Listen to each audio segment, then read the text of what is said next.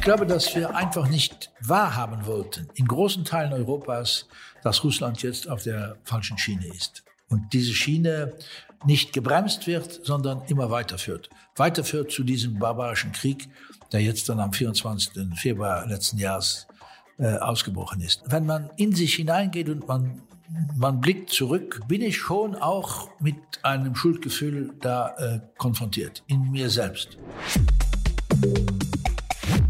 Mit dem russischen Überfall auf die Ukraine ist es zu einer neuen Konfrontation zum Westen gekommen. Zu Beginn des Jahrtausends herrschte hingegen noch ein gutes Verhältnis zum damals neuen Präsidenten Wladimir Putin. Wie konnte es zu dieser Entfremdung kommen? Und welche Rolle spielt die NATO-Osterweiterung, die Putin immer wieder als Bedrohung Russlands bezeichnet hat? Der luxemburgische Außenminister Jean Asselborn ist seit 2004 im Amt. Über 20 Jahre hat er den Wandel des Kreml-Herrschers zum immer autoritäreren Machthaber beobachten können. Und er war bei entscheidenden NATO-Gipfeltreffen dabei, weshalb er heute zu Gast ist im Podcast Wortwechsel. Guten Morgen. Guten Morgen. Vielen Dank, dass du dir die Zeit für dieses Gespräch nimmst. Es ist kein tagesaktuelles Thema, sondern ein Dauerthema. Aber gerade weil so viele Mythen rund um Russland und den Westen existieren, wollen wir uns die Zeit nehmen, mal einen tieferen Blick darauf zu werfen. Jean, du bist 2004 Außenminister von Luxemburg geworden, damals unter Premierminister Jean-Claude Juncker. Du kennst die russische Führung also seit knapp zwei Jahrzehnten. Schauen wir mal auf diese Zeit zu Beginn deiner Amtszeit zurück. Wie war damals die Stimmung mit Blick auf Russland? Ja, also äh, die äh, Beziehung zwischen der Europäischen Union und äh, Russland am Anfang oder auch nur in der Mitte des Jahrzehnts, also zwischen 2000 und 2010, waren sehr intensiv. Wir als Luxemburger, und ich bin Außenminister geworden im Juli 2004, äh, wir waren als, damals bestand die Troika. Das heißt, äh, das Land vor uns, das die Präsidentschaft hatte, war Holland. Wir dann erstes Semester 2005 und danach kamen die Briten. Die EU-Ratspräsidentschaft. Die EU-Ratspräsidentschaft. So. Und damit will ich anfangen. 2005 haben wir, also Jean-Claude Juncker und meine Wenigkeit, waren in, äh, für die Europäische Union, haben die Europäische Union vertreten in Moskau. Das war am 9. Mai 2005. Und wir haben ein sehr, sagen wir mal, ja, weitreichendes Papier unterschrieben. Das hieß die Four Space Agreement. Also vier Räume. Das ging von der Wirtschaftspolitik, aber auch über die Rechtsstaatlichkeit, äh, bis natürlich auch zu den Fragen, die die Justiz äh, und dann die Sicherheit äh, auch anging. Das haben wir unterschrieben mit Putin. Wir waren einen ganzen Tag im Kreml und Putin war damals in unseren Augen in Europa und auch in Luxemburg als ein Reformator. Äh, du weißt, dass Putin am 31.12.1999, also kannst du sagen 1. Januar 2002, 2000 pardon, ins Amt kam, ähm, war ja dann äh, zweimal äh, war er als Präsident ähm, gewählt worden bis 2008, dann kam ja Medvedev. Also diese, diese Unterschrift für mich war eigentlich der erste Kontakt mit Russland und ich muss sagen, mit Lavrov, das war schon etwas, wo man spürte, dass man da weiter dazuging und nicht sich auseinander dividierte. Sergei Lavrov, der ist äh, der russische Außenminister, auch immer noch amtierend, der kam im März 2004 äh, ins Richtig. Amt und nicht im Juli 2004. Also das war schon eine sehr intensive Zeit. Und äh, ich kann mich gut erinnern, äh, damals saßen wir auf der Tribüne, äh, die europäischen Vertreter. Wir waren äh, wirklich in einer sehr hohen äh, Aufstellung, waren wir in, in Moskau und der, der ganze Tag verlief auch einwandfrei. Und was ich natürlich zurückbehalten habe, das war, dass Putin uns erklärte, die größte Katastrophe des 20. Jahrhunderts ist eigentlich der Zusammenbruch der Sowjetunion. Und ich glaube, von da an, als der Präsident wurde, ist in seinem Kopf, äh, sagen wir mal, die Idee, äh, wieder Russland, äh, Sachen, sagen wir mal, als Sowjetunion äh, wiederherzustellen. Das heißt, alle Länder, die verloren gingen, aus seiner Sicht äh, wieder äh, zurückzubekommen. Und äh, alles, was sich jetzt heute zuträgt, ist ja in diese Richtung zu, zu deuten. Also du würdest sagen, das ist damals schon in, in den Grundzügen seine Politik äh, gewesen? Das war im Keim seines Denkens drin, äh, kann ja nicht anders sein. Aber das hat sich ja, äh, sagen wir mal, in den ersten 15 Jahren von Putin, wenn man sagt, Putin war Präsident, er war dann Ministerpräsident äh, zwischen 2008 und 2012, aber de facto war er immer der, der dominierende Mann in, in Russland. Ein Beispiel nur, 2010, und ich habe das extra noch mal nachgeschaut, 2010 äh, waren äh, am Roten Platz am 9. Mai äh, 10.000 russische Soldaten, aber auch 1.000 NATO-Soldaten. Am 9. Die Feier zum äh, Sieg über Nazis. Zum Sieg über die Nazis. Da waren Vertreter von Polen, äh, aus der Europäischen Union, Amerika, sogar eine Vertretung aus der Ukraine war äh, damals äh, bei dieser Siegesfeier. Das ging alles bis sagen wir mal, zum 2015 nach der Krim.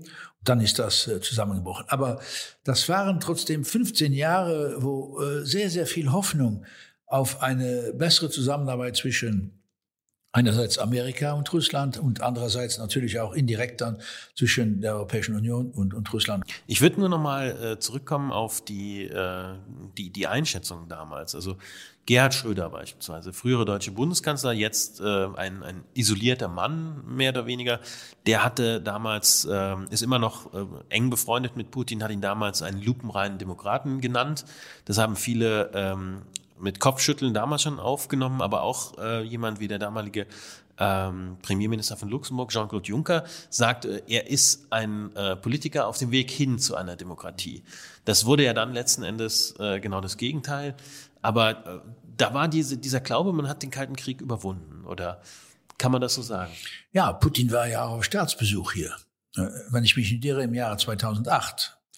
Und wir haben in Putin alle hier auch in Luxemburg einen, einen Mann gesehen, der effektiv den Willen hat, auch konform zu seiner Rede Anfang des Jahrzehnts im Bundestag, äh, um wirklich äh, Reformen in die Richtung durchzubekommen, dass eben ein äh, echtes Zusammenleben auf diesem Kontinent, was ja die Russen und die Europäer teilen, das hinzukriegen.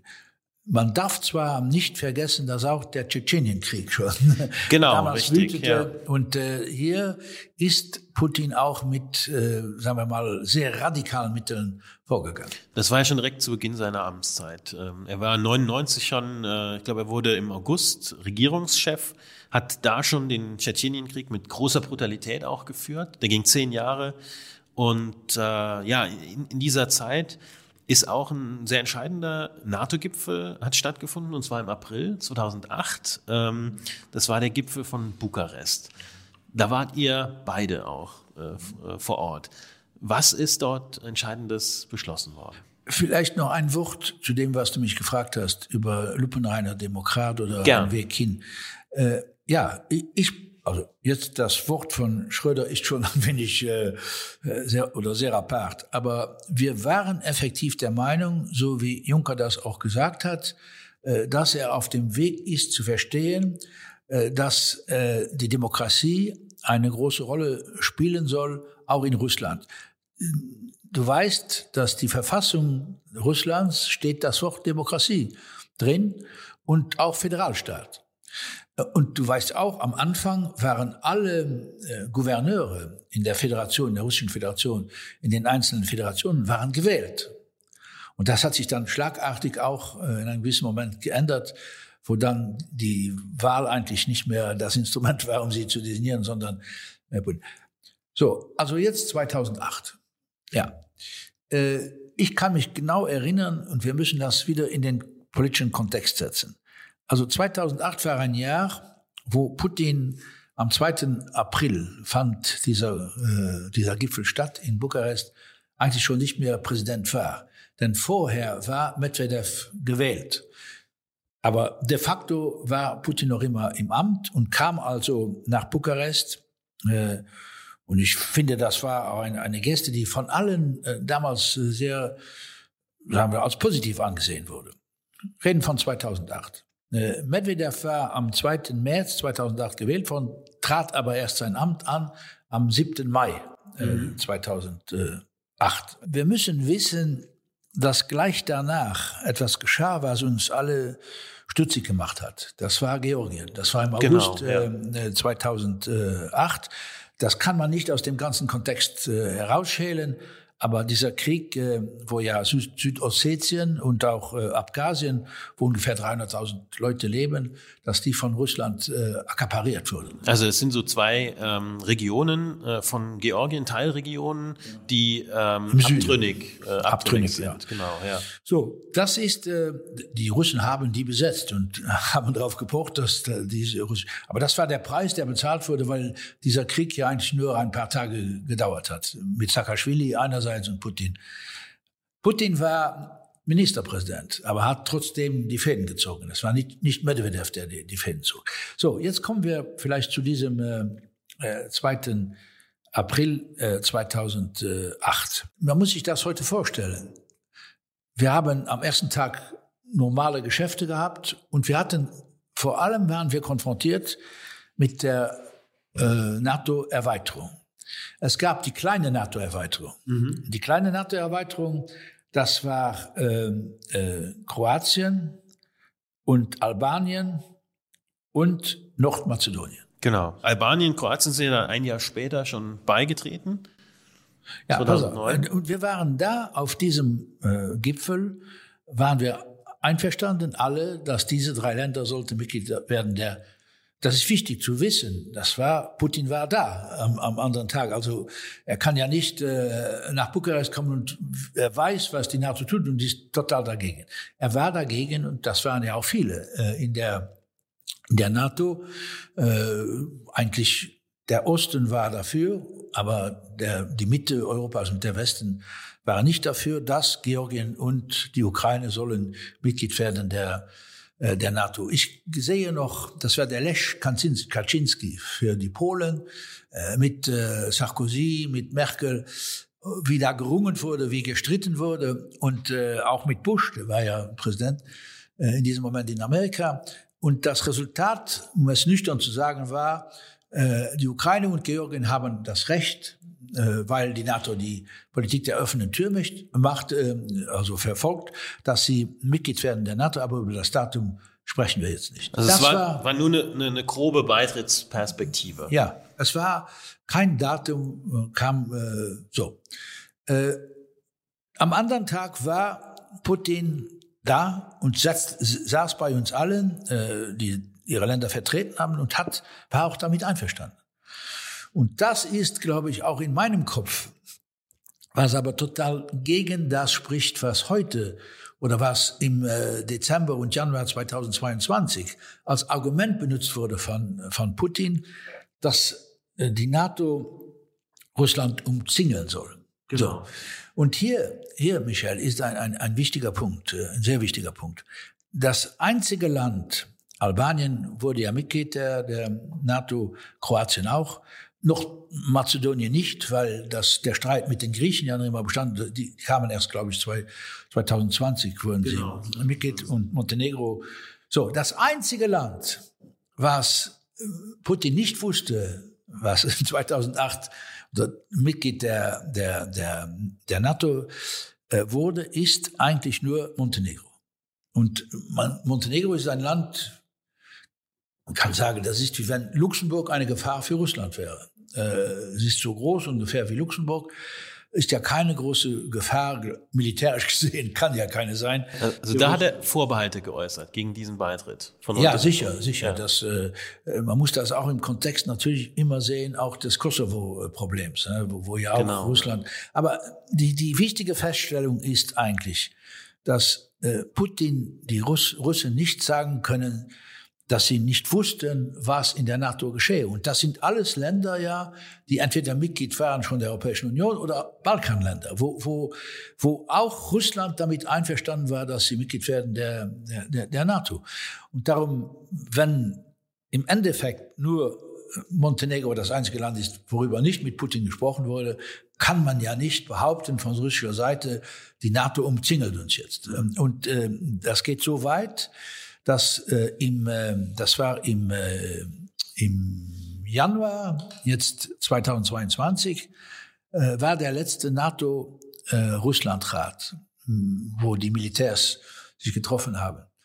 Und äh, die russische Seite hat direkt gesagt, äh, ihr seid ja jetzt praktisch im Begriff, Georgien und Ukraine in die NATO aufzunehmen, was absolut falsch ist. Kein, es wurde keine Bemühung gemacht, es wurde kein schriftliches Dokument, auch sogar kein mündliches Dokument oder mündlich abgemacht, dass wir jetzt zu diesem Zeitpunkt, also ich rede von Januar 2022, äh, ein Monat vor dem Krieg, bevor Russland den Krieg äh, äh, begonnen hat, äh, dass sie sollen, äh, sollen Mitglied werden der, der NATO.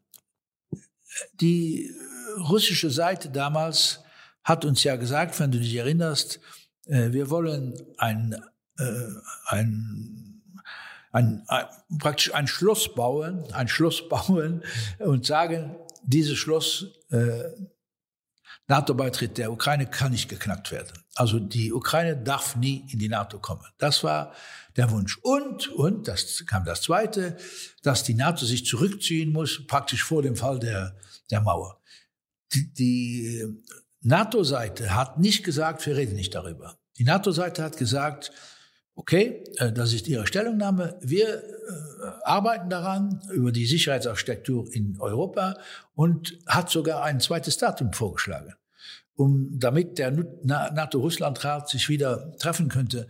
Gut, das war aber dann äh, hinfällig, denn äh, ein Monat später, 24.2., weiß ja die Welt, was, was geschehen ist. Mhm.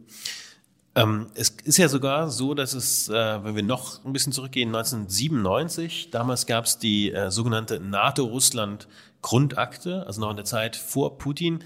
Damals haben sich Russland und die NATO zu einer Zusammenarbeit ähm, für, den, für den Frieden ähm, zu, er, erklärt sozusagen. Und auch ein paar Jahre vorher, 1994, gab es schon das äh, sogenannte Budapester Memorandum.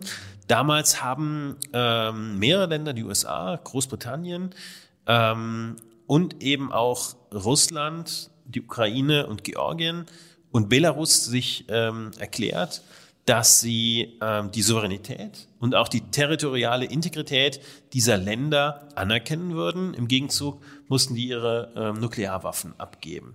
Das ist ja dann auch erfolgt. Also die Ukraine hat den Russen Nuklearwaffen damals äh, zurückgegeben.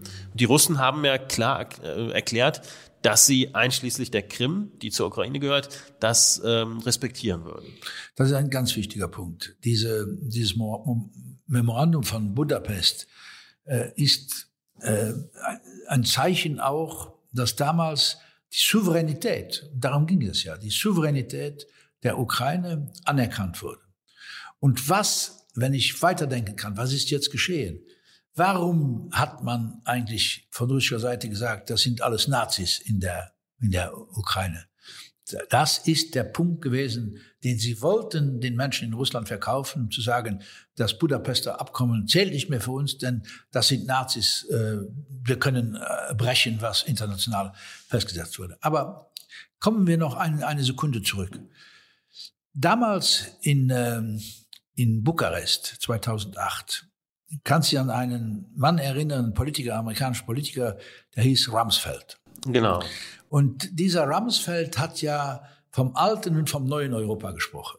So. Der Verteidigungsminister war das. Das war der Verteidigungsminister. Der Donald Rumsfeld hat als Theorie gehabt, äh, die alte Europäische Union ist gegen den Beitritt der Ukraine und Georgien, während die neue, und das war dann bezogen auf die Ostländer, vor allem Polen und äh, die Länder im Osten, die Balten, dass das eigentlich das neue Europa ist und die sind dafür. Äh, das war ein, äh, es war ein ziemlich harter, ein harter Kampf, auch der ausgetragen wurde. Und auch äh, in, der, in dem Argumentativen war das nicht so einfach.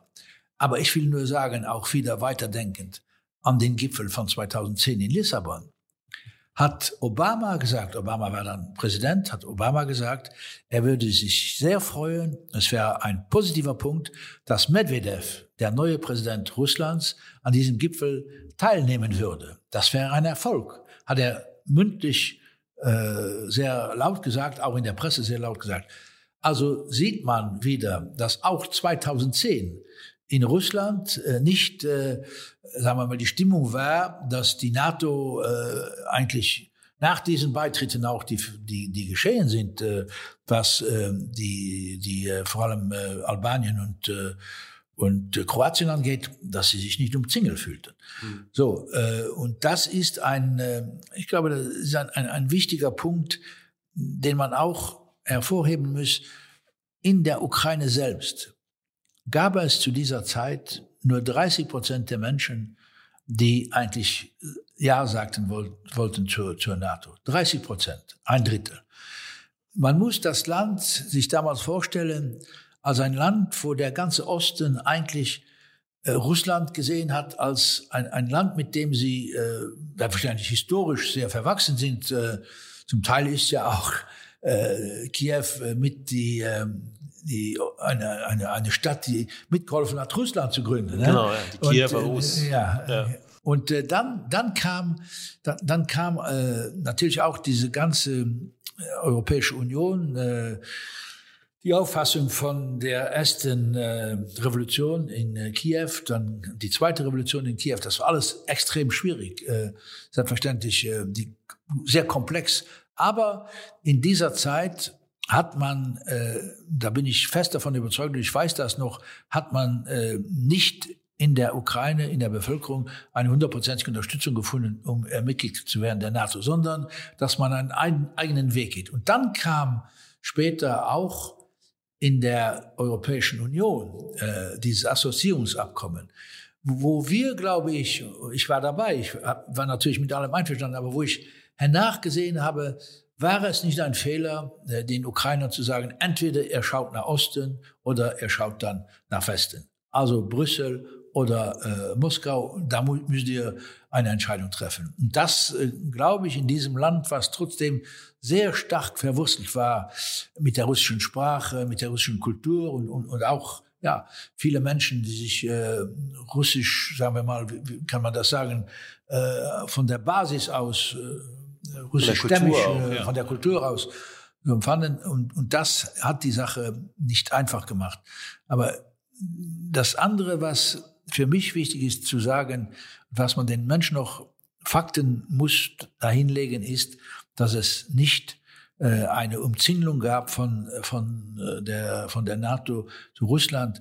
Und wenn man ja weit geht, die einzigen NATO-Truppen, die einmal in Russland waren, waren die, die mit den russischen Soldaten paradiert haben auf dem Roten Platz äh, am 9. Mai. Schauen wir nochmal auf die Ukraine. Du, du hast schon übergeleitet.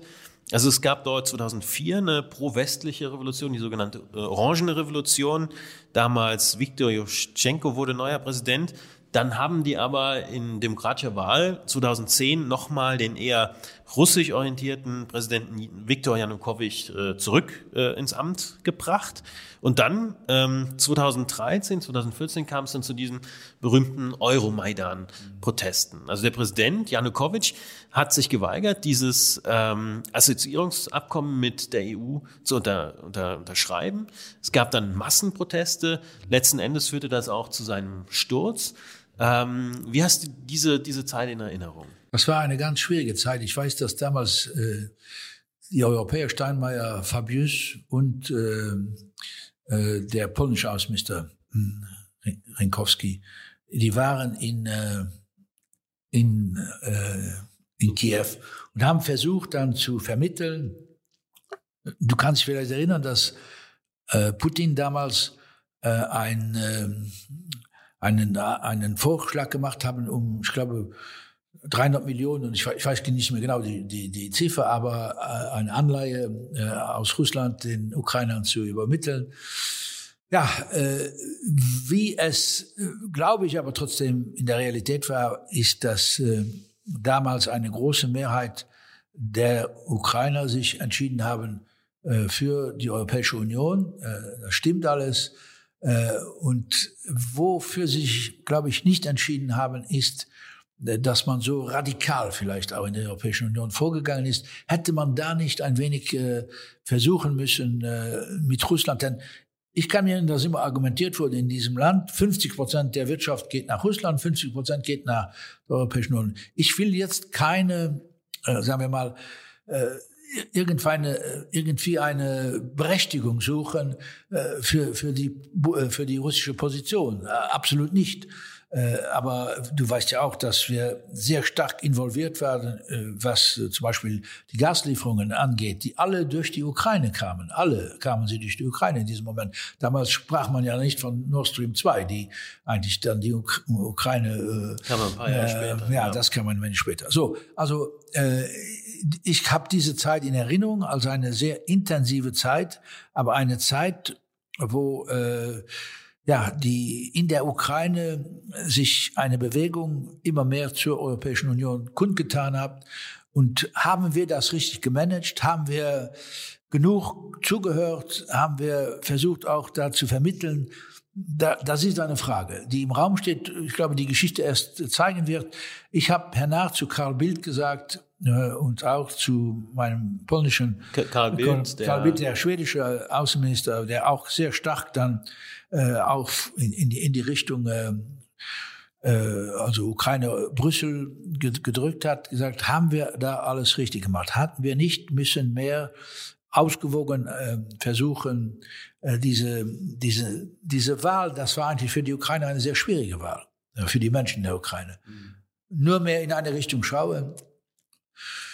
Das ist eine Frage, die ich jedenfalls mir auch manchmal stelle, ob das äh, wirklich mit dieser Kraft, die wir dahinter gesetzt haben, auch ob das der, der richtige Weg war. Und damals haben sich ja die Ereignisse dann überschlagen. Also im Februar 2014, auf dem Höhepunkt der Proteste, ist äh, Janukowitsch abgesetzt worden als Präsident, ist nach Russland geflohen. Dann haben im, im März 2014 äh, hat Moskau die äh, Schwarzmeerhalbinsel Krim besetzt und äh, eben auch in diesem März 2014 hat dann der, der jetzige Krieg äh, begonnen. Ähm, zunächst eben in der, in der Ostukraine, ähm, wo diese beiden Separatistengebiete Duhansk und Donetsk ähm, entstanden sind. Ähm, die Ukrainer sagen ja dann, äh, der Krieg hat nicht 2022 begonnen, das muss man immer wieder äh, erinnern, sondern 2014. 22 war dann der Beginn dieser groß angelegten Invasion. Ja, man hat dann erstmal versucht, Friedensgespräche zu, zu, zu führen. Das war Minsk. Genau. 2014. Ja. Äh, ich, ich will jetzt vielleicht etwas einbringen, wo auch hier in Luxemburg äh, ein Oppositionspolitiker äh, mich äh, kritisiert hat, aus seiner Sicht vielleicht zu Recht. Aber ich war einige Wochen vor dem Einmarsch auf der Krim, war ich in Moskau. Und äh, ich will das auch einmal, noch einmal erklären. Für mich war Lavrov nicht eingeweiht äh, in das, was er äh, Gaston, Gaston Carré hat mich gefragt, äh, ob, ein Journalist, äh, ein Journalist ob damals äh, Lavrov mitverantwortlich ist. Ich habe gesagt, nein, denn ich bin fast überzeugt, äh, fest überzeugt und fast überzeugt, dass, das, äh, dass er nicht eingeweiht war. Er war auch übrigens nicht eingeweiht äh, am 24. Februar. Das ist ein sehr bekannter Journalist, der ein Buch darüber geschrieben hat und das alles auch belegt. So, aber zurück. Ähm, es gab eigentlich keine Anzeichen, wirklich, dass äh, 2014 dieser Schritt gemacht wurde. Und für uns war es eine, eine, eine Katastrophe. Wir hatten den Vorsitz äh, im Sicherheitsrat in diesem Moment. Ich glaube, das war 1. April, äh, wo das geschehen ist, war im April. Und unsere, äh, unsere Botschafterin äh, Sylvie Lukas musste den Sicherheitsrat in dieser Sitzung das war die einzige Zeit, wo wir den Vorsitz hatten in den zwei Jahren. Äh, musste diese Sitzung leiten, was nicht einfach war für uns. Und wir hatten ja daneben nur im Sicherheitsrat das andere große Problem, das war Syrien, wo wir versucht haben, humanitäre Hilfe über die Frontlinien zu bekommen, damit die Menschen äh, in, in Syrien versorgt werden. Also das war schon eine harte Zeit, aber ich habe mir damals gesagt, wie viele Leute das war auch natürlich ein Fehler politisch. Äh, die Krim war die nicht immer äh, russisch, äh, aber die Vorgehensweise habe ich nie akzeptieren können. Ich war bitter, bitter enttäuscht, dass Russland diesen Weg eingeschlagen hat mit, mit Gewalt. Das macht man nicht. Das äh, geht gegen jedes internationale Recht, dass mit Gewalt Russland die Krim besetzt hat. Das war schon ein, ein, ein totaler Einschnitt. Ich kann mich an etwas erinnern, das war, als das geschah in Georgien 2008, das war im August. Äh, damals hat der deutsche Außenminister gesagt, drei, vier Monate danach, der NATO-Russland-Rat muss wieder tagen. Also wir müssen zurückkommen zur Normalität. Und dieses ist auch geschehen nach 2014. Es war der Reflex, das kann doch nicht sein, dass jetzt Russland sich auf den Weg begibt und internationales Recht mit den Füßen rennt. Wir haben Sanktionen äh, entschieden, die nicht zu vergleichen sind mit den Sanktionen, die jetzt bestehen, aber trotzdem, äh, der G8 damals, äh, der war ja gebrochen, ist ja nur mehr der, der G7. Und äh, international wurde Russland äh, natürlich, aber, aber, und da muss man wirklich sich fragen, ob das das Richtige war, wurde diese Nord Stream 2 äh, gebaut. Äh, wir, ich glaube, dass wir einfach nicht wahrhaben wollten, in großen Teilen Europas, dass Russland jetzt auf der falschen Schiene ist. Und diese Schiene nicht gebremst wird, sondern immer weiterführt. Weiterführt zu diesem barbarischen Krieg, der jetzt dann am 24. Februar letzten Jahres äh, ausgebrochen ist. Es ist schon, äh, ja, äh, wenn man, wenn man in sich hineingeht und man, man blickt zurück, bin ich schon auch mit einem Schuldgefühl da äh, konfrontiert, in mir selbst. Allerdings, dieses Schuldgefühl, was jetzt aufkommt, äh, habe ich damals auch, ich sage das jetzt persönlich, natürlich auch gemerkt in mir, aber immer geglaubt, dass es ja nicht sein kann, dass jetzt dieser Ausbruch des Kriegs, das konnte man sich einfach nicht vorstellen, dass äh, Russland äh, Zehntausende Menschen äh, ohne, ohne Ursache eigentlich äh, in ihrem Leben beraubt, dass Zehntausende Soldaten äh, sterben müssen. Und man fragt sich dann, äh, war das vorauszusehen? Hätte die Politik anders reagieren müssen? Hätten wir anders reagieren müssen? Härter reagieren müssen? Sogar schon nach 2008? Hätten wir, hätten wir denn? Wir äh, hätten keine Mehrheit dafür gehabt. Ich, ich rede jetzt ganz klar in der Perspektive der NATO und der Europäischen Union. Wir hatten keine Perspektive dafür gehabt, denn äh, man hat immer gesagt, zum Beispiel die baltischen Länder, Polen und so weiter, die waren ja auch nicht alle auf einer Linie. Wenn, wenn du siehst, wie Ungarn reagiert hat und wie Polen reagiert hat, in dieser Frage sind diese beiden ja total auseinandergedriftet. Äh, wir hatten keine Mehrheit bekommen.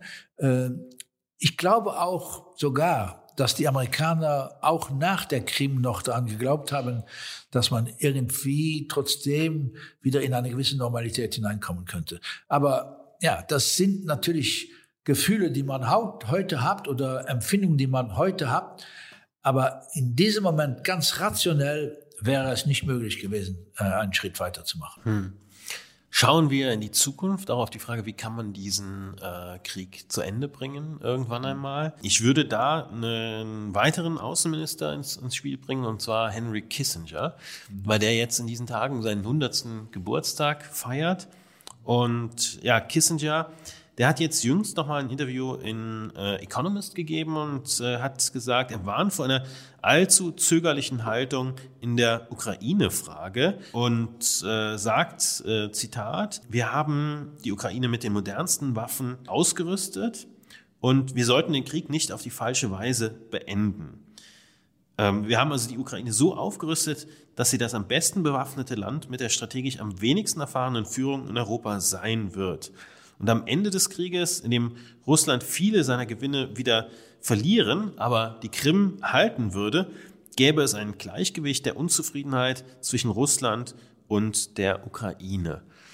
Also durchaus ähm, für, für Kissinger die Frage NATO, Ukraine ja, aber eben auch die Perspektive, vielleicht muss man sich damit abfinden, dass die Russen die Krim behalten werden. Ja, also ich glaube, Kissinger hat bestimmt große äh, Erfolge verzeichnet. Vor allem, äh, er hat ja China und Amerika damals äh, zusammengebracht, wenn man so sagen darf. Jedenfalls diese großen Konflikte zwischen China und und Amerika, die heute bestehen, Kissinger war ja total auf einer anderen Schiene. Das hat er fertiggebracht. Allerdings Kissinger hat auch in seinem äh, politischen Leben äh, nicht nur Erfolge zu verzeichnen gehabt. Und äh, solche Aussagen jetzt, wie wenn man einfach sagen könnte, behaltet die Krim, dann ist alles gut äh, zu den Russen. So funktioniert es ja nicht. Also ich kann mir das nicht vorstellen. Ich war zweimal äh, in der Ukraine an der Frontlinie. Ich war in, äh, mit dem damaligen Außenminister, hatte mich mit dem Flugzeug von Kiew nach Mariupol äh, geflogen und von Mariupol sind wir nach Chirokina gegangen. Chirokina ist ein Dorf, wo eigentlich die Frontlinie war. Wir waren danach noch einmal mit Benelux-Außenministern zusammen an der, an der Frontlinie auch, aber in einem anderen Teil der, der Ukraine. Und man hat da äh, gesehen Bilder, die ich in Chirokino gesehen habe, sind dieselben Bilder gewesen wie die, die ich in Mosul im Irak gesehen habe. Die, die totale Zerstörung und natürlich wir, äh, es wurde uns die Zerstörung gezeigt, um die Sinnlosigkeit dieses, äh, dieser Auseinandersetzung, um die deutlich zu machen. Darum, bei allem Respekt für Henry Kissinger, äh, ich glaube nicht, dass man einfach so eine These aufstellen kann und sagt, wenn er jetzt das macht, dann ist äh, der Krieg vorüber.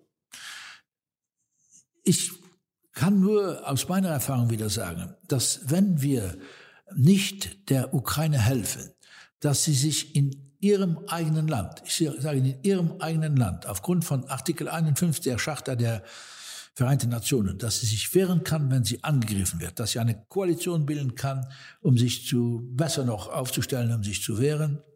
Wenn wir also keine Mittel geben, weiterhin der Ukraine, um sich zu verteidigen, dann wird die Ukraine eines, Moment, eines Tages am Boden liegen. Und die, es wird keine Ukraine mehr geben in dieser Form.